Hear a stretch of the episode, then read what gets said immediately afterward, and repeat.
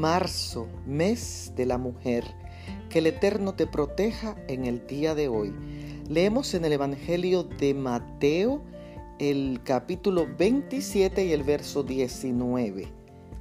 Cuando Pilato estaba sentado en el tribunal, su esposa le mandó a decir, no tengas nada que ver con ese justo, porque hoy he padecido mucho en sueño por causa de él.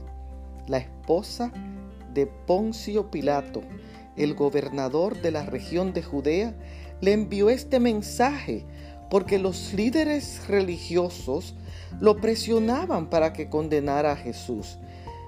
No se conoce nada de esta mujer, ya que esta es la única referencia que hace la Biblia de ella.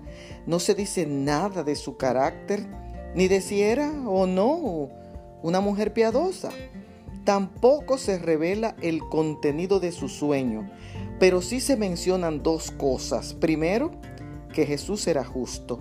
Segundo, que ella había sufrido mucho en ese sueño por causa de Cristo.